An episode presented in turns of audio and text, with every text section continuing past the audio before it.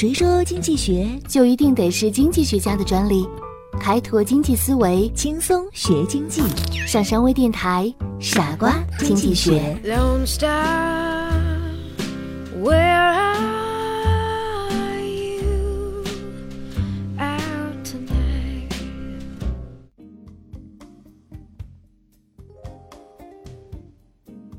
欢迎收听今天的傻瓜经济学，我是上山。今天我们聊一聊产品定位，茅台啤酒为何不闻名？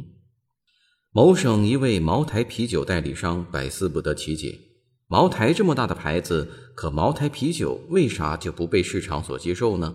作为中国白酒类第一品牌的延伸产品，茅台啤酒按品牌法则应当是红红火火的。可是什么原因使茅台啤酒这么多年来一直没做起来呢？茅台啤酒也曾经做过定位，茅台啤酒啤酒中的茅台，其广告一段时间之内也在央视强势推出，可市场反应平平。但还是有很多的消费者会反问：茅台也有啤酒？茅台生产啤酒吗？一个冠名茅台的啤酒就和茅台白酒一样好？这个逻辑行得通吗？这些年，茅台啤酒可以说是陷于困境。普通的人嫌它贵，消费不了；高端人士不喝，因为没有消费它的理由。白酒价有高低之分，产品形象也有尊贵之别，而啤酒却只有价格高低之分，没有产品形象尊贵之别。所以在地摊小店喝哈啤的人不会感到很有面子，而在五星酒店喝哈啤的人也不会感到丢面子。定位的力量来自对认知优势的充分发掘，所以定位的首要原则就是符合顾客已有的认知。一旦品牌认知与定位相冲突，就很难获得成功。娃哈哈从 AD 钙奶到纯净水的延伸成功了，但向童装的延伸却失败了。从 AD 钙奶到纯净水的延伸，其实后者是借助了前者品牌在渠道和分销的优势。而童装呢，渠道的优势完全没有了。他期望利用的是他品牌儿童专家的定位。娃哈哈是儿童专家吗？娃哈哈，你说的是那个生产纯净水的吗？产品定位是建立在消费者认可的基础上的。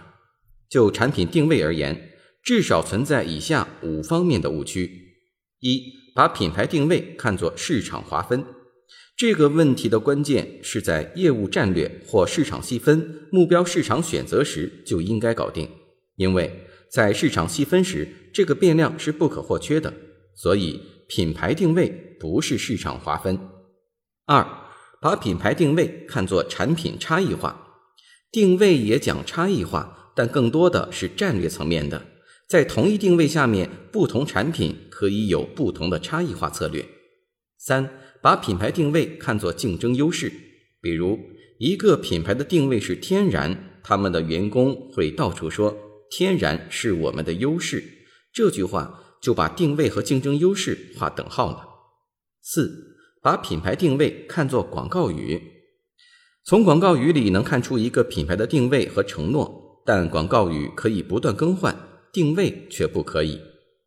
五，把品牌定位看作企业价值观。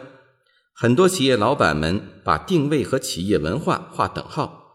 在企业里，如果一定要划分大小的话，企业价值观应该大于品牌定位。它是针对企业生存价值而言的，是企业标准、做事原则、员工风气等。通俗来讲，是企业的宗教。而品牌定位是针对消费者而言的，是考虑到价值观基础上的，与消费者直接沟通的工具。当科技使人类生活获得更多自由之后，人们对品牌的认识不仅停留在功能上，更是扩充到情感世界、生活态度等概念上。比如，星巴克在十年前还只是一个咖啡店的名字，今天已经成为一种生活标志。所以，越来越多的企业用概念跨越的方法来打造单一品牌的多领域跨越。由于不少企业对定位普遍的误读、误解。误用，一方面造成企业以为自己懂定位、有定位，在用定位；另一方面，企业营销普遍受困于定位瓶颈，造成产品滞销、竞争乏力的矛盾局面。以上就是本期的全部内容，感谢你的收听，我们下期节目再见。